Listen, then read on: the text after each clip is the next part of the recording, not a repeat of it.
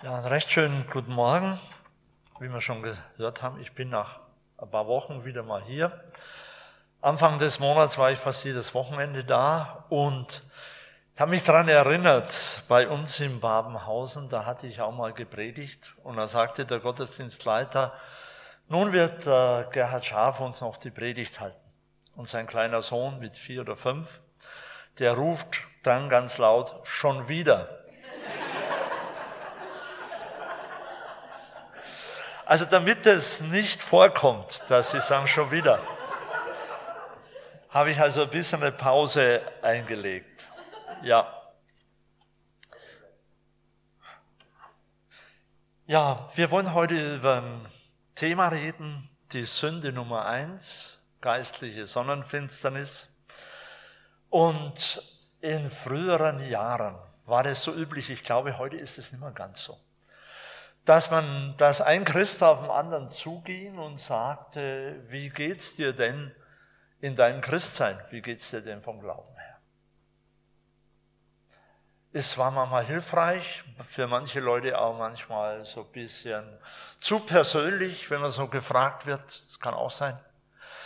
Aber trotzdem erlaube ich mir heute bei der Predigt mal, euch Ihnen diese Frage zu stellen. Wie geht's mir? In meinem Glauben, in meinem Leben mit Gott. Manchmal geht es einem so, und ich weiß, wovon ich rede, dass man sagt, ja gut, ich habe den Eindruck, so wie es mal war, so ist es auch nicht mehr. Das könnte schon nochmal anders sein. Und wenn ich die Bibel lese, dann merke ich, die Leute sind mit Leidenschaft, mit Freude dabei, für diesen Jesus Christus zu leben, was stimmt nicht bei mir? Mancher denkt sich dann, na gut, vielleicht habe ich an irgendeiner Stelle gesündigt. Dann überprüft man sich, denkt drüber nach und es fällt ein nichts ein. Dieser Sachverhalt, um den soll es heute gehen. Woran liegt es denn dann? Wir haben keine schlimmen Dinge gemacht fällt uns nichts Schlimmes ein, schlimme Sünde. Aber wir haben es schon gehört, auch in dem Video wird darauf angesprochen. Die Sünde Nummer eins. Das erste Gebot. Das ist eine sehr heimtückische Sache. Die merkt man nach außen hin gar nicht. Die merkt man nur im Herzen. Darum heißt es in der Bibel, der Mensch sieht, was vor Augen ist, Gott aber sieht das Herz an.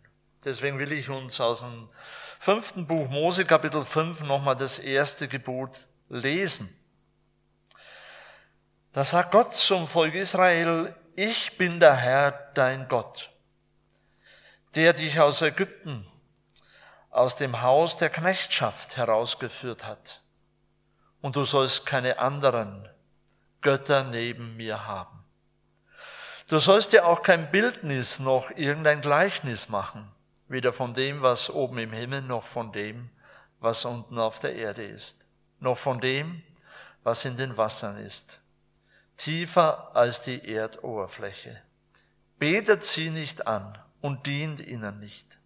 Denn ich, der Herr, dein Gott, bin ein eifersüchtiger Gott, der die Schuld der Väter heimsucht an den Kindern bis ins dritte und vierte Glied, derer, die mich hassen, der aber Gnade erweist an vielen Tausenden, die mich lieben und die meine Gebote halten. Das erste Gebot also, ich bin der Herr, dein Gott. Ich habe es, glaube ich, schon mal gesagt. Das ist ja die Liebeserklärung Gottes. Gott fängt nicht damit an, das musst du tun oder das musst du halten, sondern er erklärt uns erst seine Liebe. Ich bin der Herr, dein Gott, ich bin dein. Und dann geht's weiter. Du sollst keine anderen Götter haben neben mir. Man könnte auch so sagen, du brauchst keine anderen Götter mehr haben, weil ich der Herr, dein Gott bin. Das ist also diese Sünde des ersten Gebotes. Eine heimtückische Sache, ich habe schon gesagt. Eine Sache, die man nach außen hin manchmal gar nicht merkt. Ich habe doch nichts Schlimmes gemacht. Ich lebe doch so, ich lebe doch ordentlich als Christ.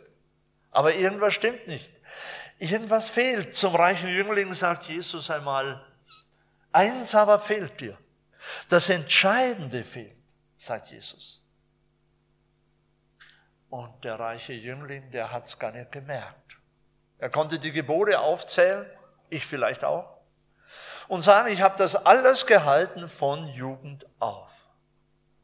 Aber das Entscheidende, das wichtigste Gebot, das erste Gebot, an der Stelle ist er gescheitert. Es waren ihm andere Dinge wichtiger als Gott, der lebendige Gott. Und ich habe mir gedacht, das passiert bei uns auch sehr, sehr schnell.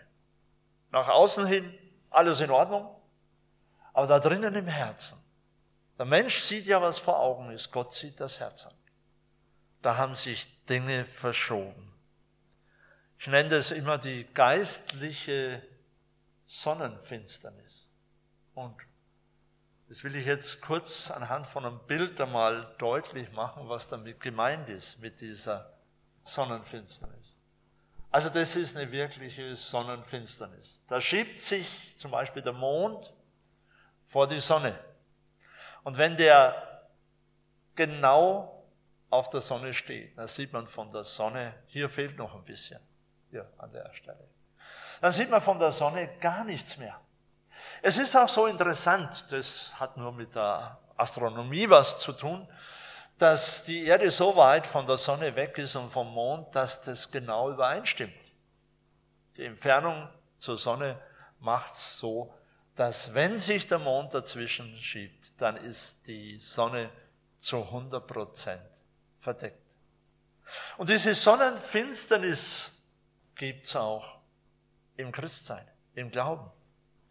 Die Bibel spricht öfters davon, dass Jesus das Licht der Welt ist und dass Gott in einem Licht wohnt, wo niemand hinkommen kann. Und es wird am nächsten Bild deutlich, wie das aussehen kann in unserem persönlichen Leben. Jesus, das Licht der Welt.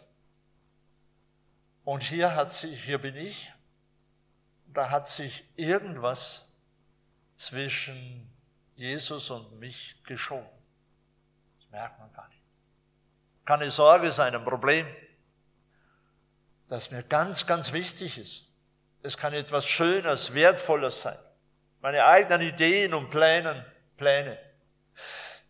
Ich möchte mal so sagen, es gibt so gut wie nichts, was uns nicht zum Abgott, zum Götzen werden kann. Das Schönste, das Beste im Leben, ein Mensch, der Ehepartner, die Kinder oder dies oder jenes. Und manchmal merkt man das. Manchmal sagen die Leute ja so, bei dem, da dreht sich ja alles ums Geld. Bei dem dreht sich ja alles ums Auto. Bei dem dreht sich alles um die Arbeit. Bei dem dreht sich alles um die Familie. Das kann man Fortsetzung machen. Worum dreht sich bei mir alles? Das ist mein Gott. Jemand hat es mal so gesagt, wofür hast du immer Zeit und Geld? Das ist dein Gott. Wofür hast du immer Zeit und Geld? Das ist dein Gott. Und das führt zu dieser Sonnenfinsternis. Wenn es wirklich eine Sonnenfinsternis am Himmel gibt, dann ist es so, dass es erstmal so leicht dunkel wird auf der Erde. Es wird leicht dunkel. Von Mose heißt es, kurz bevor er gestorben ist, als er alt geworden war, seine Augen waren nicht dunkel geworden. Und in Johannes 11 sagt Jesus zu seinen Jüngern, wer das Licht sieht, vor Augen hat, der wird nicht schimpfen und enttäuscht sein und lamentieren. Haben die Jünger nämlich getan. Sich über die Juden beschwert denn er sieht das Licht dieser Welt. Ist mein Blick, sind meine Augen dunkel geworden? Kennt es selber. Wird man alter, hat alles schon mal mitgemacht und mittlerweile wird man ein bisschen zynisch und wird resigniert und sieht alles nur noch negativ. Können wir Deutschen ja besonders gut die Dinge kritisch und negativ zu sehen. Da hilft uns der Blick auf Jesus, der freie Blick. Und das ist oft die Ursache, dass es finster wird. Wenn eine Sonnenfinsternis am Himmel ist, dann wird es auch ein bisschen kälter auf der Erde. Die Temperatur geht ein bisschen nach unten. Und genau das sagt Jesus im Blick auf die letzte Zeit, im Blick auf die Endzeit. Es wird kälter werden. Die Liebe wird in vielen erkalten und die Ungerechtigkeit überhand nehmen. Und das vornehmste Gebot, sagt Jesus ja, ist die Liebe zu Gott und die Liebe zu den Mitmenschen. 1. Korinther 13, und ich hätte die Liebe nicht. Wäre alles umsonst. Kann ich noch so fromm sein und so weiter. Also, es wird finster, es wird kalt in meinem Herzen. Kalt geworden. Offenbarung 3, da sagt Jesus seiner Gemeinde, ihr seid lau geworden. Da ist nichts mehr von diesem Brennen da, von dieser Liebe da. Ist abgekühlt worden. Und der nächste Punkt, und der ist auch ganz wichtig. Das merke ich immer mehr. Es wird finster, es wird kälter in unserem Leben, in unserem Herzen. Und man legt mehr Wert auf äußere Dinge wie auf das Innere. Wenn es da drinnen nicht stimmt, im ganz persönlichen Verhältnis zu Jesus, dann werden die äußeren Dinge ganz, ganz wichtig. Wir haben vom reichen Jüngling gesprochen. Habe ich alles gehalten von Jugend auf. War ganz, ganz wichtig. Aber im Herzen, da war der Haken. Da war das Problem. Die Pharisäer, mit denen sich Jesus ja immer wieder angelegt hat, war genau dasselbe. Das äußere Halten der Gebote war ihnen ganz, ganz wichtig. Je frömmer, je besser und so weiter. Aber im Herzen sagt Jesus, in seelsorgerlichen Gesprächen habe ich das mit manchen Menschen, manchen Christen eben auch schon durchbuchstabieren müssen. Auf einer Freizeit. Da sagte der eine, wir haben dann so gewiss veranstaltet am Abend und ein ganz frommer Bruder sagte zu mir, aber bitte nur biblische Fragen, keine allgemeinen Fragen. Ganz, ganz fromm konnte gar nicht frömmer sein. Darf ich es mal so salopp sagen? Manchmal sage ich, frömmer als die Polizei erlaubt. Aber dann habe ich gemerkt, paar Tage später, er war seit Jahren mit seinem Schwager zerstritten. Und dann werden die äußeren Dinge ganz, ganz wichtig. Wenn die Liebe im Herzen immer da ist, die geistliche Sonnenfinsternis, Jemand hat es mal so gesagt. Wer Gottes Gesetz nicht ernst nimmt, also das erste Gebot, ich bin der Herr, dein Gott, musst keine anderen Götter haben neben mir, du sollst keine anderen Götter haben neben mir.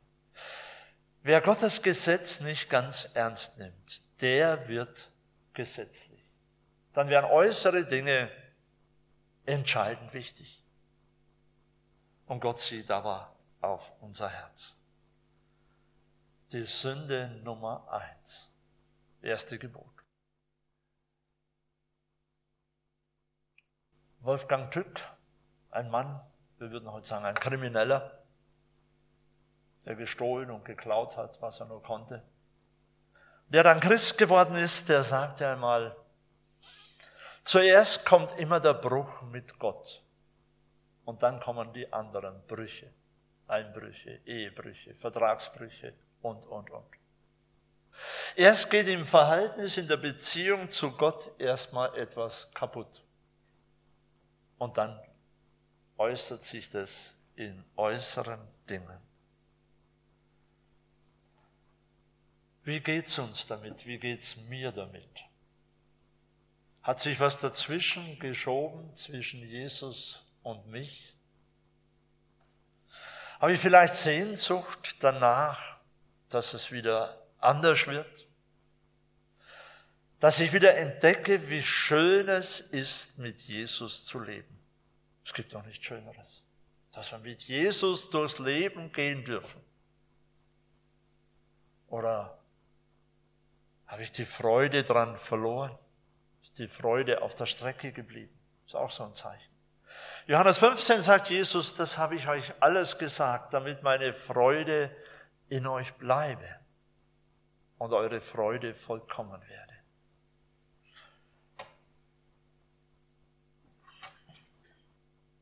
Das Licht der Sonne, die Sonne strahlt immer. Auch wenn sie was davor geschoben hat bei mir. Jürgen Wert sagt in einem Lied, stell dich einfach in die Sonne. So einfach ist es. Lass dir das gefallen, dass die Sonne Jesus Christus, das Licht der Welt, dein Leben wieder anstrahlt. Und Gerhard Herstegen dichtet in einem seiner Lieder, wie die zarten Blumen will ich sich entfalten und der Sonne stille halten.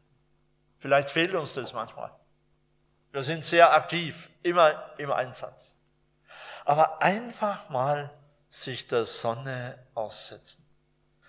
Einfach mal da sein und sich an Jesus freuen, sich an dem Licht. Und Paul Gerhard dichtet in einem Weihnachtslied, ich lag in tiefer Todesnacht.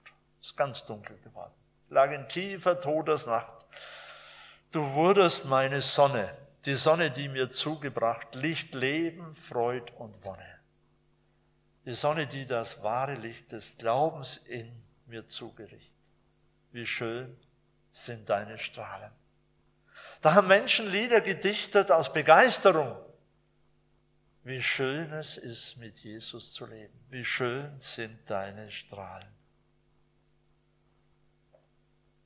Und wenn ich an der Stelle, wenn sich bei mir diese Sonnenfinsternis eingestellt hat, wenn sich was, ohne dass ich es gleich merkte, dazwischen geschoben hat, zwischen Jesus und mich, vielleicht meine Arbeit auch, der mir sehr viel Freude machen kann und ich lese manchmal, und das, das stelle ich mich selber in Frage, dass Gott im Alten Testament sagt, ihr betet die Werke eurer Hände an. Auch das kann zum Götzen werden. Manfred Siebald dichtet in einem Lied, das wir gleich singen werden, sagt, du sollst wieder meine erste Freude früh am Morgen sein und der letzte der Gedanken spät zur Nacht. Ist es so bei dir? Du sollst wieder meine erste Freude früh am Morgen sein und der letzte der Gedanken spät zur Nacht. Ich habe dieses Lied in meine Predigt das eingebaut, das Zitat. Und die Hanna hat die Lieder ausgesucht und für den Sonntag und ohne dass einer von anderen was wusste, hat sie dieses Lied ausgesucht. Es zeigt mir öfters schon, dass das Wirken des Geistes Gottes ist. Braucht man gar nicht viel absprechen. Also wenn ich den Wunsch habe, du sollst wieder meine erste Freude früh am Morgen sein. Die Freude an Jesus. So schön es ist, mit Jesus zu leben, dann lass dir das gefallen, dass diese Sonne, dieses Licht der Welt in dein Leben wieder hineinstrahlt und dass du wieder neu froh wirst. Wir beten miteinander. Und Herr Jesus, du kennst uns und siehst uns und verstehst uns manchmal besser, als wir uns selber verstehen und können, kennen. Ja, du weißt auch um die Götzen, um die Abgötter, um die Dinge, die sich zwischen uns und dich geschoben haben weißt, wo kalt und dunkel geworden ist und wo die äußeren Dinge oft so wichtig geworden sind. Herr, du kannst uns da herausführen. Und du willst wieder neu in unser Leben hineintreten, hineinstrahlen, uns froh machen an deiner Gegenwart. Hab Lob und Dank, dass du da bist für einen jeden von uns. Du machst einen jeden von uns diese große Liebeserklärung. Und wir dürfen dich wieder hineinlassen in unsere Herzen. Und es soll sich alles um dich drehen. Und du sollst wieder unsere erste Freude früh am Morgen sein und der letzte der Gedanken spät zur Nacht. Amen.